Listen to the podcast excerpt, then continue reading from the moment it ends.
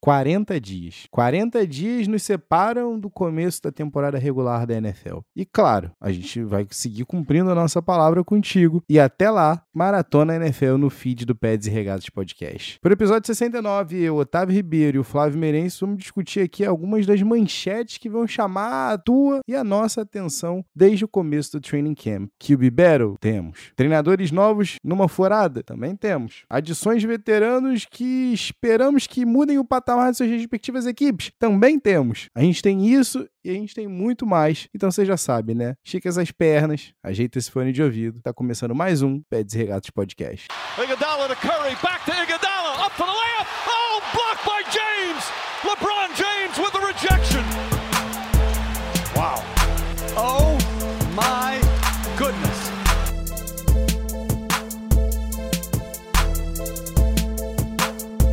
Salve, salve, querido ouvinte! Este é o Pets e Regatas Podcast, episódio 69 para vocês. Chegamos, hein, rapaziada? Vamos que vamos. Meu nome é Flávio Merense. E eu sou Otávio Ribeiro. Como prometido, a gente vai falar de NFL. As coisas estão acontecendo, hein, Tavinho? A gente estava devendo a NFL e agora pra galera, poder agora ver uns refrescos, né? Mas antes de começar o episódio, como sempre, a gente começa pelo nosso nossa sessão Enzo de abraços efusivos. O primeiro sempre é pra ele. Enzo, grande abraço. Nosso fã nosso fã número um. E quem que você tem aí do seu lado, Tavinho? Flavinho, eu tenho duas pessoas aqui. Na realidade, eu tenho uma equipe primeiro para mandar um efusivo abraço e, e mandar o meu sincero muito obrigado, é, que é a equipe do Fumble na Net, o, o Flávio Merense. Os rapazes do Famblinho, né? O podcast, né? A Mothership do Fumble na Net, tá encerrando as suas atividades. Na verdade, já encerrou as suas atividades. Você que não ouviu, dá lá uma olhada no feed, porque na última quinta-feira, né? Na semana passada, o Fumble na Net, na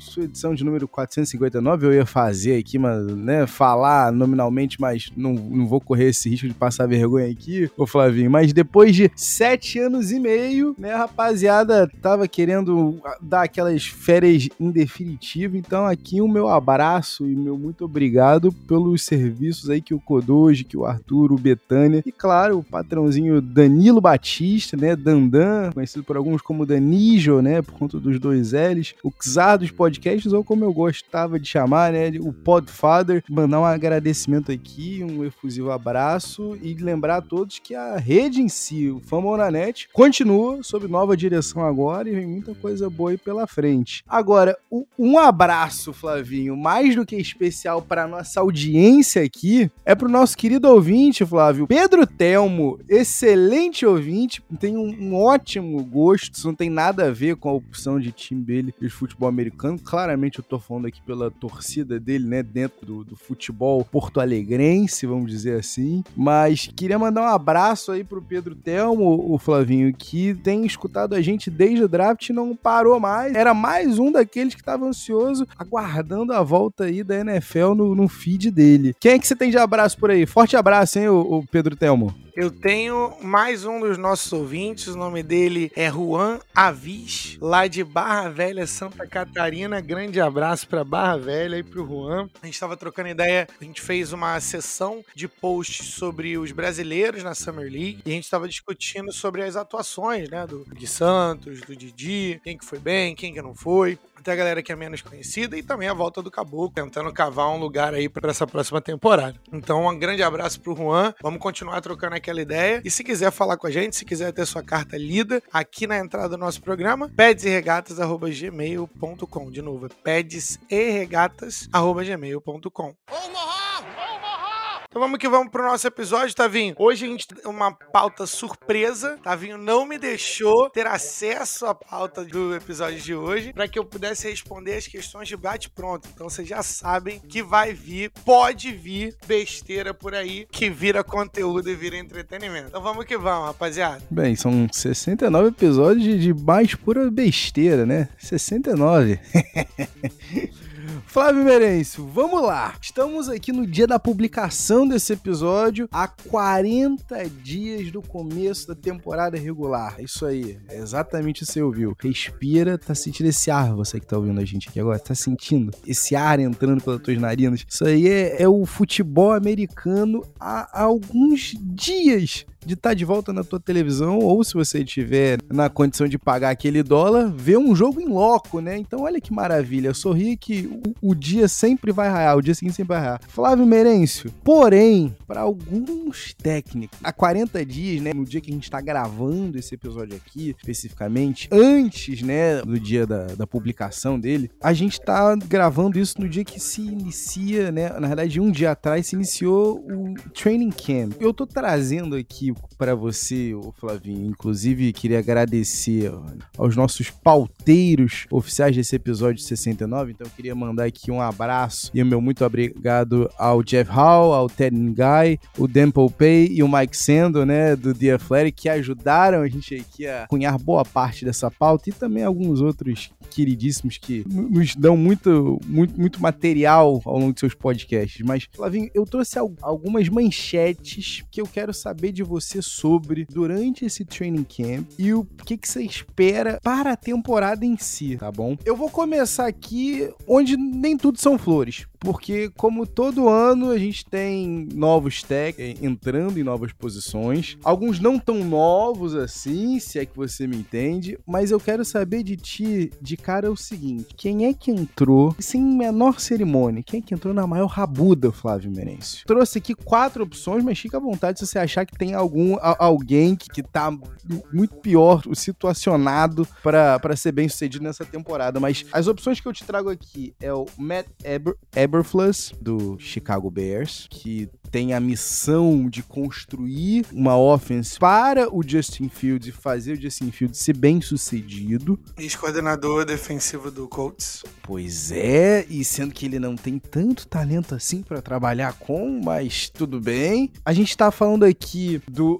Love Smith no Houston Texans, por motivos mais do que óbvios. Afinal de contas, o Dave Cullen não teve o tempo que ele queria. O que que faz a gente pensar que o Love Smith vai ter o tempo que ele de fato espera ter? O Mike McDaniel no Miami Dolphins, né? Porque afinal de contas, a gente tá falando, né, de tanta coisa que a gente ainda vai abordar mais à frente. O Miami Dolphins tá aqui em várias das perguntinhas que eu tô te trazendo, que, que eu trarei para você na realidade né? Ou o quarto nome que eu trago aqui para você, talvez você que esteja ouvindo a gente aqui pare para pensar e fale, opa, peraí, tá vindo tá doido, mas o Todd Bowles para mim é o quarto nome que fecha essas alternativas. E por que que eu digo isso, Flavinho? Você tem simplesmente que controlar as expectativas e não estragar o que pode ser a última temporada do GOAT a última temporada de Tom Brady. Quem é que entrou na maior rabuda e por quê? Cara, essa última foi difícil, porque essa última me fez pensar, porque o Todd Bolston é mais um coach defensivo. O lado legal é que é um, é um coach que vem de minorias, o que aumenta a presença de técnicos com minoria na liga, o que é ótimo. E necessário.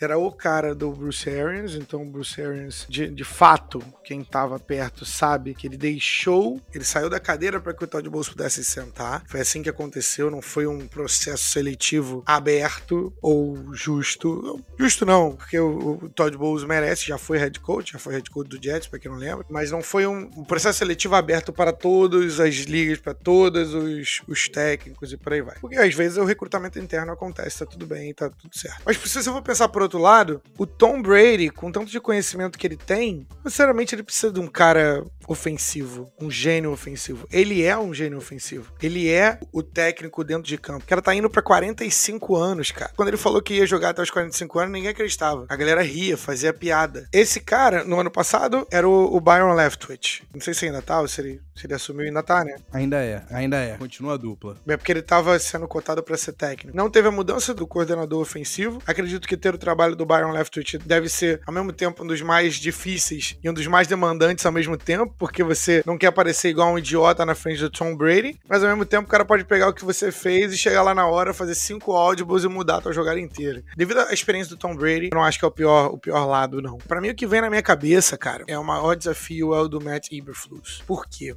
Porque ele é um coordenador defensivo, né? O background dele é, é defensivo, perdão. Ele vai estar tá indo para uma cidade que é altamente demandante e altamente exigente com os seus times. Então, Chicago Football é algo de gente grande. O lugar onde se joga, Soldier Field, não é bom para condições climáticas, vamos dizer assim. E você tem um prospecto que é hum, parecido com o Lamar Jackson, o desafio do Lamar Jackson. Porque o cara tem a possibilidade de jogar com as pernas, tem a possibilidade, na verdade, eu avalio a possibilidade, a habilidade dele entrando na liga como maior do que o Lamar Jackson em termos de passes. Eu acho que ele tem braço suficiente para jogar no Soldier Field, mas é um tipo de combinação de habilidades diferentes e desafiadoras para você poder criar um ataque em volta dele. Dito isso, Matt Nagy era um cara ofensivo teoricamente, era um cara para poder criar um ataque em volta do Justin Fields. O quarterback, a pessoa que eu tô falando é o Justin Fields, o quarterback. Eu acho que ele tem um desafio absurdo. Eu acho que ele vai ter uma rédea curta. Ele já é um técnico cotado há muito tempo. Tá? Ele já tem sido circulado para head coach há muito tempo. Mas a galera em Chicago tende a não durar muito. E ele tem um desafio muito grande. Pelo background dele, ele vai ter que contratar as pessoas certas e garantir que ele coloque esse cara para rodar. Se eu sou o Chicago, eu teria ido com o offensive coordinator do Kansas City Chiefs, o Bieniemy, Eric Bieniemy. Porque para mim era o cara na direção que a liga tá indo, você coloca mais com mais. Você coloca o Patrick Mahomes junto com o Andy Reid. Você coloca, você dá a Ferrari e coloca nitroglicerina dentro da Ferrari. Pode explodir o tanque, né? Mas vocês entenderam a analogia, né? A ideia é você colocar alguém que possa multiplicar o cara. E eu não sei se o Matt Eberflus é esse cara. Eu nunca vi ele sendo head coach. Então eu acho que a maior rabuda é esse cara, pelo contexto. Deep RJ referências aqui. No dia que Flávio solta essa, essa frase, é, rola uma explosão num posto de gasolina aqui no Rio de Janeiro. Verdade, cara, verdade. Sinistríssimo. RJ. Era com GNV. eu acho que pra comparar um carro com GNV, acho que dá liga, de repente é o, o Baker Mayfield. quarterback que roda GNV, de repente. Possível, Econômico, viu? protege ali o carro, protege o carro não, mas protege a bola. Tá, tô tentando esticar um pouquinho mais, mas seguimos. Eu ia fazer uma pergunta para você quanto a esses quatro nomes aqui, qual que você acha que, se a gente tivesse que chutar um desses nomes para estar tá na, na Black Monday, né, ao final da temporada 2022-2023, mas eu acho que só tem um nome aqui possível, porque é o nome que viu seu antecessor passar por um ano só no cargo cargo, né? Que é o Love Smith no Texans, né? Eu acho que de todos esses nomes aqui, talvez seria o mais cotado para você para ser demitido em um ano. Sim, porque para lembrar o contexto, né? O Texans viveu Deshaun Watson Gate no ano passado. Para quem não sabe o escândalo do Deshaun Watson, vai dar uma procurada. Bastante caso acusação palavra correta que é abuso contra mulheres. Então, de massagistas, para ser mais sincero, então diversas denúncias. Passaram por isso. Eles tiveram que jogar com o Davis Mills, que por sinal foi uma ótima revelação no ano passado. Eles tinham um técnico no ano passado que, apesar disso tudo, o vestiário gostava muito dele. Apesar, inclusive, da rédea curta que ele impunha, você falou que o vestiário gostava dele. O, o Cunningham, né, middle linebacker, que foi líder em teco da NFL na temporada 2021, foi simplesmente cortado do time por não se adequar às disciplinas do Dave Culley e os demais jogadores do elenco do Texans apoiaram a decisão porque acreditavam justamente nisso que você falou. Tinha o vestiário em suas mãos. Em tempos de caos, né, cara, você precisa de um pouquinho de disciplina ali para poder colocar a ordem na casa, né? Porque senão vira,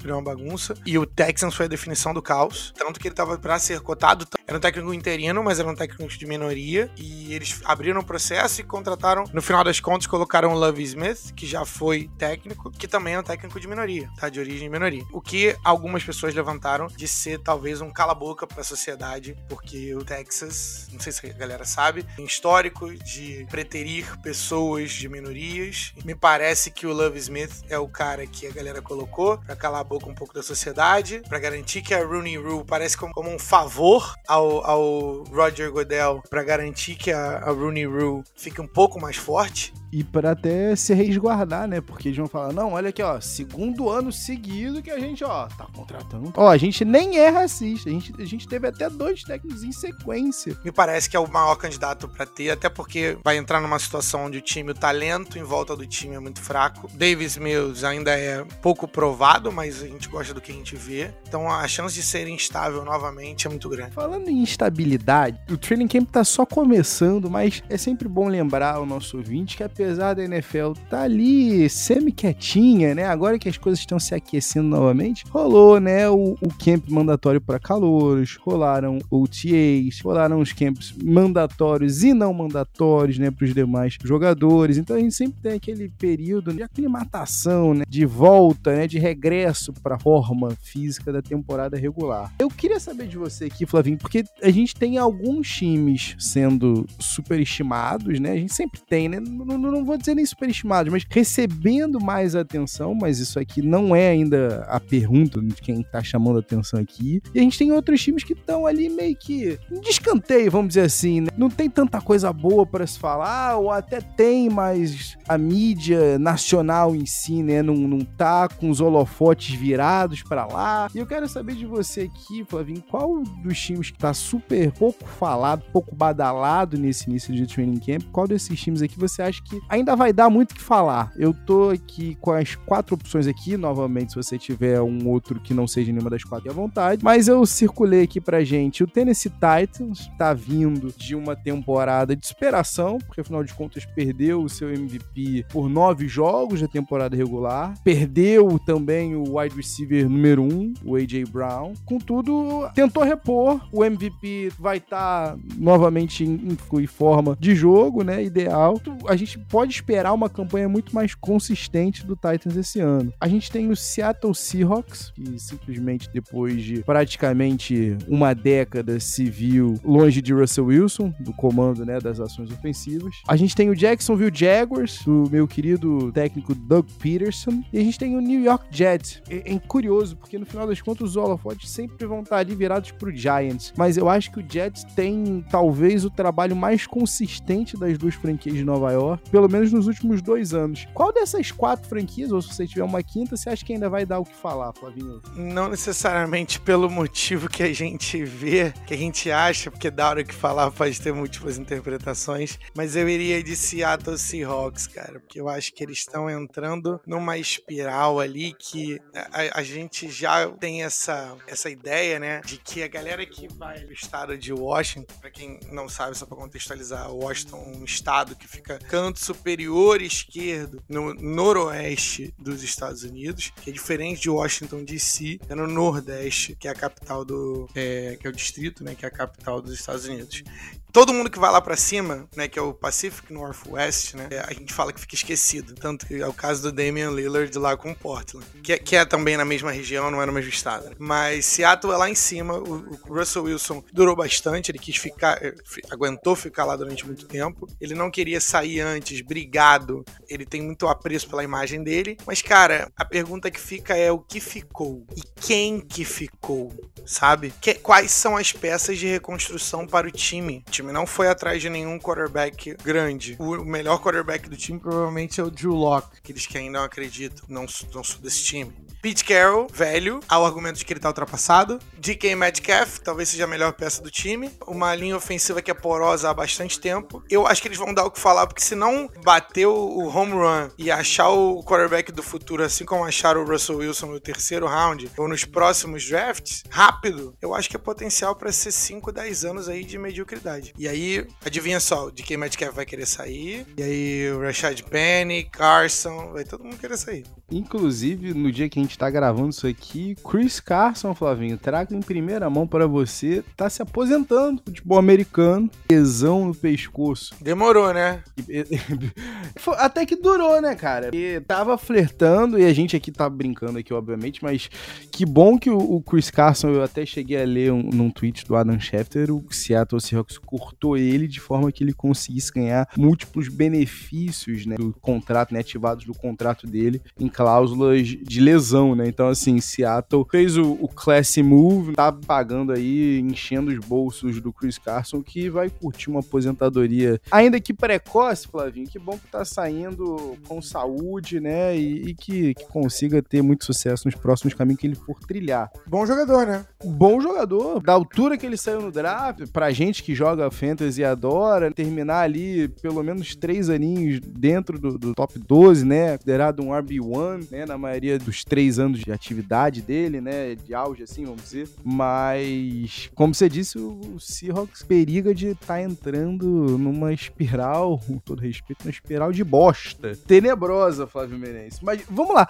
já que você trouxe o nome do Drew Locke, homem irresponsável, homem que adora uma cobertura tripla para mandar uma interceptação, a gente tem nesse training camp algumas QB Battle. E algumas QB Battle super interessantes, tá? Num primeiro momento, eu quero que você me diga o seguinte: qual é, no primeiro somente isso, qual é a QB Battle que você tá mais interessado em ver? E aqui eu trago para você do teu Atlanta Falcons, Marquito Mariota e o Desmond Reader, do Seattle Seahawks, como você bem mencionou, Drew Locke, o irresponsável, e Gino Smith, o tartaruga ninja. Lá em Carolina, como a gente mencionou no último episódio, né? A dupla do top 3 do draft de 2018, reunidas no mesmo QB Room, Baker Mayfield contra o, o Sam Darnold. E na, na última, Flavinho, o torcedor aqui do Pittsburgh Steelers quer me bater. O Danilo tá de férias agora de podcast por um bom tempo, mas se ele estiver escutando isso, ele vai cuspir a cerveja dele e vai, vai mandar uma DM pra gente com certeza. Mas Mitch Trubisky, para a alegria dos Trubiscaholics, contra Kenny Pickett. Flávio Meirelles, qual é a QB Battle mais interessante e mais acirrada? Podem ser respostas diferentes, tá? A mais interessante pode não ser a mais acirrada. Qual que você acha das duas? Pô, essa segunda pergunta aí eu não tava preparado para ela, mas a mais interessante para mim é de longe a do Carolina. Eu quero muito ver o Baker Mayfield, o Sam Darnold e o Matt Corral, porque a gente não sabe, vai que o Matt Corral é o cara, é um desses prospectos transcendentais e que ele começa a semana 1 como starter. Eu acho que seria assim a cereja do bolo do Baker Mayfield.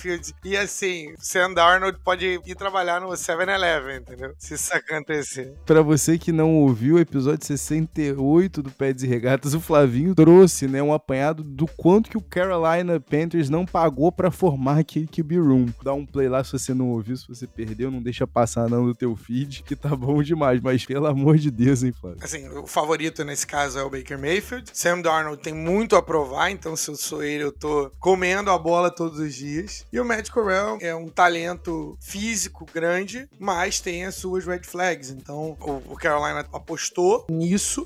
Foram, foram, são três apostas, né? No, no, caso do Baker Mayfield, pagaram um preço abaixo do valor de mercado, abaixo até do que eu acho que o, que o Baker vale. Carolina vai ter, se for o Baker, né, que ganhe, vai ter mais estabilidade na posição de quarterback. Agora, o mais acirrado, cara, eu acho que aí fica por conta, pelo momento, tá? Eu acho que fica por conta do Pittsburgh Steelers, do Kenny Pickett contra o Trubicão. Por quê? Porque o nosso querido Mitch Trubisky, ele já tem experiência na liga, ele é um daqueles caras que às vezes jogam com um pouquinho de medo de, de exceções e tudo mais, mas que a gente já sabe o que ele pode fazer. E o Kenny Pickett é um cara que é o que a gente chama de administrador do jogo, o tal do Game Manager, parecido com o Mac Jones, pra galera que quer uma referência, que eu espero é que ali seja uma batalha de verdade, bem acirrada até o final do training camp. Já que você falou aí, já que você trouxe que o Baker Mayfield é o, o favorito, né, para começar a semana 1 startando lá no Panthers, até porque o Panthers fez a troca por ele, né, não foi à toa. Flávio Menezes, eu quero que você me diga o seguinte, quem é que ganha a competição lá em Atlanta para a semana 1? Quem é o titular do teu Falcons? Você viu que eu, eu fiquei longe, né, de Atlanta. Mas eu ia trazer, tu é, achou que eu, eu tô tentando, sabia. eu tô tentando.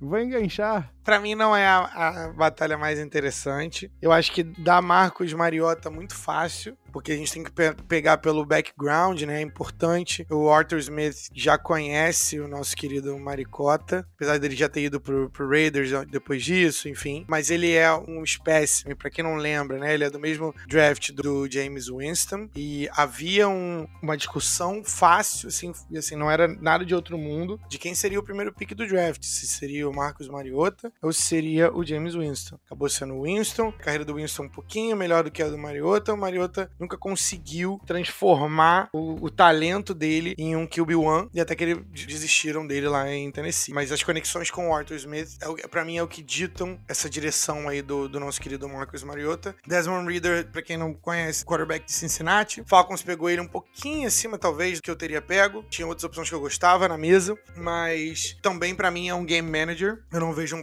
potencial para prospecto transcendental, mas existem game managers se você for muito bom no que você faz. Tem um exemplo aí, por exemplo, Derek Carr. Derek Carr, vejo como na categoria de game manager, porque ele não é abençoado atleticamente como o Patrick Mahomes, o Josh Allen, por exemplo, mas se você for muito bom no que você faz, você vai fazer 70% de completude de passes e, e aí é, você coloca seu time em posição para ganhar jogos. Então, eu tô falando que eu não, não gosto do calouro, a gente poder conter as expectativas se você é um fã de Atlanta, um dos quatro no, no Brasil, aquele abraço, tamo junto. Flávio Meirense titular na semana 10. Desmond Reader, porque o Mariota sempre se machuca até a semana 8. Se você tiver essa aposta para fazer lá no Bet 365, faça. Quem é que é o QB1 lá em Seattle na semana 1? Drew Locke. Semana 10. Drew Locke. Uh, olha o irresponsável aí. Eu gosto do nível de confiança dele. É, mesmo que seja uma consciência cega às vezes, eu prefiro a confiança exacerbada do que o contrário. Respeito Donatello, Tartaruga Ninja, Dino Smith. Flávio Merêncio, Baker Mayfield titular na semana 1 e na 10. Sim. Perfeito. Vimos que ele é capaz de jogar com mesmo lesionado, né? Sim. Eu não desgosto do Baker Mayfield, não. Eu só acho ele overrated. Eu acho que ele é o vigésimo quarterback da liga. Assim como o Kirk Cousins é o 15 para sempre, a liga toda de quarterbacks, a página, e se divide com o Kirk Cousins. Eu acho que ele é o vigésimo. E lá em Pittsburgh, titular na semana 1? Mitch, vou de Trubicão. E na 10? Se na 10 não for o Pickett aqui, pelo amor de Deus. Tem que ser o Pickett, né, cara? Tem que ser o Pickett. Tem que ser o Pickett, que aí você já viu que deu, não deu, não era isso. A gente já viu o que o Trubisky pode fazer. Apesar de, importante dizer que o Mitch Trubisky tem duas passagens pelos playoffs. E o Pittsburgh sabe jogar com jogadores reservas. Mike Tomlin é um, um ótimo coach, mas eu acho que até o final da temporada já deu pra perceber que é o Pickett. E se não for também, assim, posso falar, eu não gostei desse pick, tá? Pra, pra Pittsburgh. Já falei antes, mas é importante dizer novamente. Não gostei desse pick pra A gente deixou claro no episódio que a gente fez aqui com o Danilo do instinto hoje, né? Fumblinho, né? Justamente a gente ficou meio, poxa, a gente vai realmente confiar naquelas mãozinhas pequenas do Kenny Pickett. Mas tudo bem, tudo bem, deixa passar. Flávio Merencio, falando em confiar, eu quero saber qual é a adição que rolou quem é que você acha que vai vir mordendo, queixo trincadíssimo, mordendo orelha, no melhor estilo Mike Tyson para essa temporada 22-23? Russell Wilson, lá no Broncos, Matt Ryan, agora no Colts, Tyreek Hill, agora no Dolphins, ou A.J. Brown? Você não achou que eu fosse passar mais um episódio e fazer uma menção ao Philadelphia Eagles aqui, né? Quem é que você acha que já vai entrar e vai estourar de cara? Plug and Play Star. Nossa, que pergunta boa, que pergunta bem estruturada, porque os quatro são muito bons, cara, para isso. Eu acho que o AJ Brown tá muito mordido pelo pensamento do Titans em trocar ele. O AJ Brown, assim, já falei, vou falar de novo. Esse tipo de jogador, wide receiver one, na idade que ele tem, entrando no prime, você não se desfaz desse jogador. Então, assim, achei um movimento horroroso para o Titans. Se eu sou o Eagles, eu tô maravilhado, até porque faz tempo que vocês não têm um wide receiver one lá. Acho, inclusive, vou até jogar uma polêmica aqui, que o, o destino do Devonta Smith é como wide receiver número 2. Eu acho que ele vai ser o melhor wide receiver número 2 da liga. Ele consegue ser esse jogador, mas eu não acho que na NFL ele é o wide receiver 1. Um. A menos que você coloque ele com um cara que é top 7 de quarterback. Aí você consegue aproveitar toda a, a cadeia de rota do, do nosso querido Devonta pergunta, mas não foi essa a pergunta que você fez. É o que o Broncos tem no Russell Wilson e o Colts tem no Matt Ryan, um QB top 7 para levar o time para outro nível, subir um degrau. Eu não vejo o Matt Ryan dentro do top 10 hoje. Pra mim ele tá ali na, na zona entre o 10 e 15, aí você pode colocar o que você, onde você quiser. Né? Para mim ele hoje ele tá na posição 12 da liga. Já o Russell Wilson eu tenho ali como o 10 da lista, porque eu ainda acredito que tem garrafa pra vender ali. E eu acho que ele é um, um dos caras que tá mordido, mas ele não tá mais mordido que o Matt Ryan. Ele queria sair de Seattle, então eu sei que ele quer provar. O Russell Wilson ele tem um negocinho ali que para mim é 7% de fake, porque eu acho ele muito forçado. Ele quer ser o LeBron James, o Michael Jordan da NFL, sacou? Então ele quer ser mogul, ele quer ser dono de time. Por isso que ele saiu de lá. Mas agora, se você é o Matt Ryan e você deu tudo por Atlanta e os caras te deram o contrato que eles te deram, falaram pra você que não iam te trocar, e aí te trocam, e detalhe, trocaram no draft errado ainda. Essa é a parte que eu nunca vou esquecer como torcedor de Atlanta quando eu estiver vendo o Justin Fields ganhar o primeiro Super Bowl dele. Trocou errado. Já que era para trocar, é, o time de agora não, não é fundamentalmente diferente do time do ano passado. Todo mundo já sabia. Só que era o primeiro ano do técnico, era o primeiro ano do GM. A galera queria se provar. Vamos colocar o Matt Ryan. Tava claro para todo mundo que não era ele. Ao invés de ter feito isso de forma digna, não. Pareceu que o nosso querido Matt Ryan saiu pela porta de trás. Então, eu acho que deve ser muito difícil pro Matt Ryan aceitar, para qualquer jogador aceitar depois de tanto tempo com a franquia. Pô, tuas, crianças com escola, já sabe, pô, amiguinho. Cara, tem uma vida, né? Tem uma vida, parte da tua vida pra franquia, obviamente, muito dinheiro envolvido e tudo mais. O cara não fez isso de graça, mas eu acho que o Matt Ryan vai estar tá mordido demais no Colts. E eu acho que ele vai ter potencial para fazer a temporada da carreira dele. O Tyreek Hill, então, é o odd man out desses quatro nomes? O Tyreek Hill eu nem considerei porque ele vai jogar com o Tua. Provável que ele tenha 100 recepções para uma média de 3.5 jardas. Então, pra mim é isso. Olha só, você respeite porque na semana que esse podcast vai ao ar, Tyreek Hill esteve no First Take e reafirmou, ele não afirmou, ele reafirmou Tua Tagovailoa é o quarterback mais preciso da liga. Repito, ele foi na TV claramente embriagado, né? isso já, já enrolou muito. Me responda, quem é que vai trazer o maior impacto imediato? Matt Ryan de longe, com você tendo Jonathan Taylor, aquela linha ofensiva e as armas que o Colts tem, eu acho que é, é plug and play. Ele é o cara mais plug and play que a gente tem. Russell Wilson vai ter que lidar com o tempo, vai ter que lidar com uma linha nova, que é pior que a do Colts. O Russell Wilson até tem, tem mais armas em termos de ataque aéreo, mas eu acho que o Matt Ryan vai ser perfeito. Foi talvez a, a melhor contratação da off-season para mim foi o Matt Ryan no Colts. Maravilha, Flavinho. Já que a gente então tá chegando aqui pro final, você que viu no título, quem é que vai trazer a maior manchete desse training camp? Esse é o nosso Crunch Time! It's off to Leonard, defended by Simmons. Is this the dagger? Flávio Merencio. Vamos lá, Flavinho. Como? Não tem como eu não. E mais uma vez, sinta-se à vontade a botar um quinto time se você achar que esses quatro não são suficientes, tá, meu irmão? Mas eu quero saber de você quem é que vai trazer de fato mais manchetes nesses próximos 40 dias, desde o início do training camp, na segunda-feira da semana de publicação desse episódio, até o começo da temporada regular. Eu trago aqui nas opções para ti o Las Vegas Raiders, que meteu um double down de. A gente viu que o Patriots conseguiu alguns títulos desde o começo do milênio, então a gente vai querer repetir o que eles fazem lá. E foi de General Manager e Head Coach, os dois advindos do New England Patriots. Aqui eu tô falando do Josh McDaniels e do Ziegler, né? O, o, o General Manager. E a gente ainda tem a chegada do Devontae Adams para reeditar a dupla que infernizou lá em Palo Alto, na Califórnia, dele com o Derek Carr. Eu ainda tenho uma pergunta para fazer para você do, do Josh McDaniels, mas eu já faço, tá? Isso aí fica no segundo momento. A nossa segunda opção aqui é o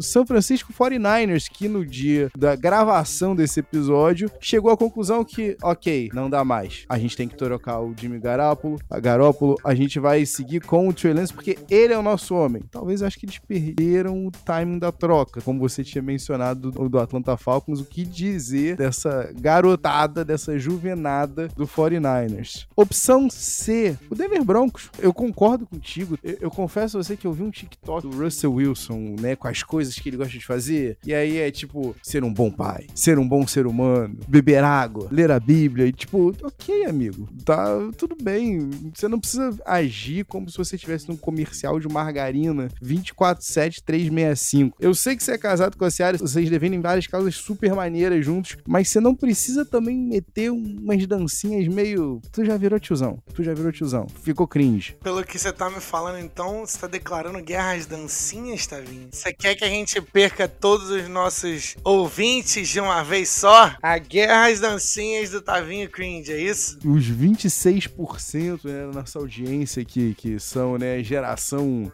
geração Z, né? Vão ficar revoltados aí comigo, peço desculpas. Então vou trazer logo o quarto, né, pra, pra não ficar feio aqui. Só falando aqui, Flavinho, a gente, além do Russell Wilson, a gente tem o Nathaniel Hackett, né, chegando pra editar uma, uma nova parceria aí de QB e head coach. Vai ser interessante a gente ver também como é que vai ser, né? Porque o Russell Wilson só teve Pete Carroll na sua carreira. Então as coisas ficam muito mais fáceis quando você tem, né, essa segurança. Ter sempre o head coach backing you up. Todo mundo diz que o Nathaniel Hackett é um gênio ofensivo. Os feedbacks são esses, nesse nível, de que, tipo, o cara é especial fora da, da curva, assim. Ou, Flavinho, na opção D, não tem como não trazer o Miami Dolphins, porque, Flavinho, eu vou repetir, já que o Tyreek Hill falou isso de novo, eu vou falar de novo aqui para você e para você que tá ouvindo a gente, porque o Tyreek Hill, eu, eu repito, Tua Tagovailoa é o quarterback mais preciso na liga. Isso é um tiro em direção a Kansas City ou ele tá só embriagado mesmo durante o first take? Dessas quatro aí, Flavinho, é, eu, eu posso fazer só mais uma perguntinha antes de você responder qual que você acha que vai, vai trazer. O, o Josh McDaniels aprendeu com os erros do passado? Essa para mim é mais fácil, eu acho que não. Eu tava pensando nisso enquanto você tava formulando, né? Esse job não fez sentido para mim.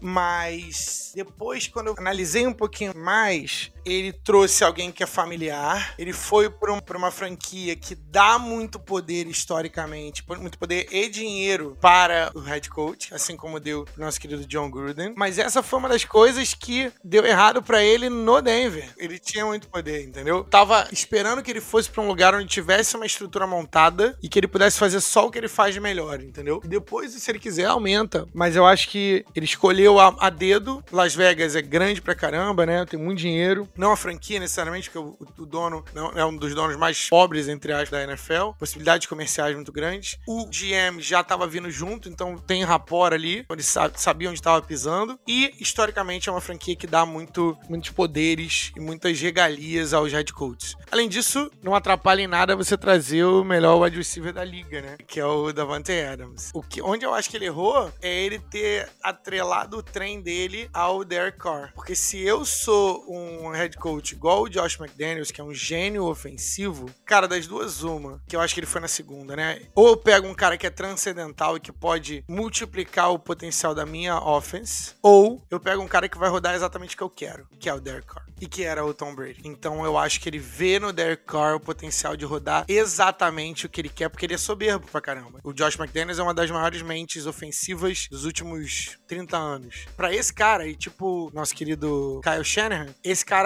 ele, na cabeça dele, a jogada que ele desenha é que ganha o jogo e não o jogador. Então, eu acho que ele foi por esse, por esse caminho. Mas dessa galera, eu acho que vai fazer mais barulho é o Miami Dolphins. Pelo menos barulho eles vão fazer, entendeu? Porque, assim, você viu o Tyreek Hill, 25 anos em Kansas City não deu um pio. Vocês verem a, a diferença que a organização faz. Às vezes a galera coloca até no contrato que você não pode falar, entendeu? Pra poder preservar a estabilidade. O Tyreek Hill, em uma semana e meia de Miami Dolphins, o cara vai no first take, o cara bota tweet polêmico, bota pressão no quarterback. E aí, nos primeiros 4, 5 jogos, quando o Tua não for tão bem, a galera, cadê? Mas cadê o nosso querido Tyreek Hill? Você tá querendo justificar, tá querendo compensar a tua escolha porque você gosta desse jogador. E, e assim, uma das características do Tua como jogador é que ele é muito preciso mesmo. Talvez seja ali nos top 5 jogadores mais precisos da liga. Ok, beleza, mas a crítica contra ele nunca foi essa. Pelo menos não na NFL, porque ele era um jogador excelente de college. Quem vai dar mais notícias é o, o Miami Dolphins, porque aparentemente a galera lá, ninguém controla ninguém, tá tudo certo. É, é uma galera mais relaxada do ponto de vista de imprensa. E quem é que vai dar mais sucesso e felicidade pro torcedor?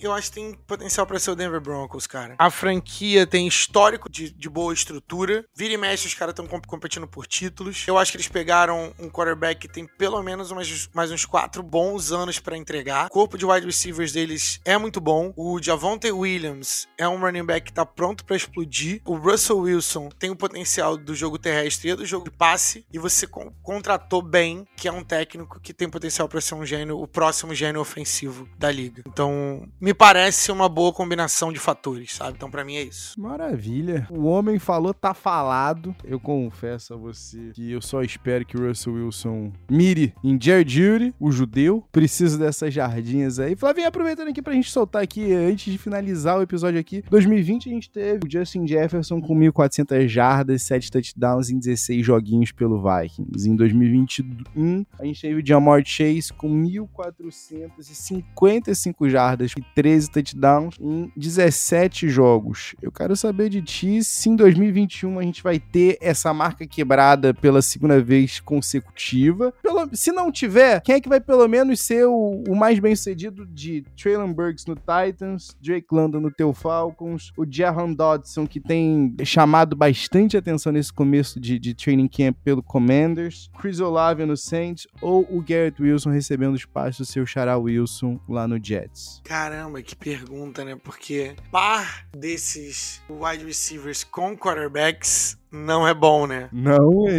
Eu não gosto de nenhum desses em termos de pá com quarterback, mas se eu tivesse que escolher um, eu iria de Traylon Burks, que é um cara construído, talhado na madeira. O rapaz é uma tora, um ciborgue, bem no estilo AJ Brown. Vai receber muitas bolas do nosso querido Ryan Tannehill, mas porque também é a situação mais certa ou menos incerta de quarterback desses que você trilhou. Drake London a gente não sabe o que, vai acontecer no quarterback do Falcons. Chris Olave, que eu gosto no Saints, mas é James Winston ou quem que vai aparecer. Nosso querido Zach Wilson, Garrett Wilson, eu, eu para mim é o, é o, melhor wide receiver do draft, mas com o Zach Wilson, que, que também é uma grande, é uma grande questão, né? É, e Jahan Dodson, que é o que? Taylor Heineken. Um abraço, Carson Wentz, desrespeitado com muita que razão. Sim, a, a galera ainda acredita? Se você ainda acredita, manda um e-mail aí pra pedesregatas.gmail.com. Se o cara daqui que foi draftado pro time dele não acredita mais, entendeu? Ou chama a gente nas redes sociais, no arroba Peds e Regatas, onde você também pode se inteirar todos os dias com muita informação através do arroba Peds e Regatas, tanto no Twitter quanto no Instagram. Flávio Merencio. Posso deixar um presente de despedida? Deixe. Para os nossos queridos ouvintes? Por favor. Procurem, deem uma olhada nos running backs conseguiram temporadas de mil jardas com o nosso querido Matt Ryan como quarterback. Vou dar alguns nomes. Nosso querido Michael Turner e nosso querido Cordero Patterson. Que, isso é importante, sua carreira inteira alternou entre retornador, wide receiver, gadget player,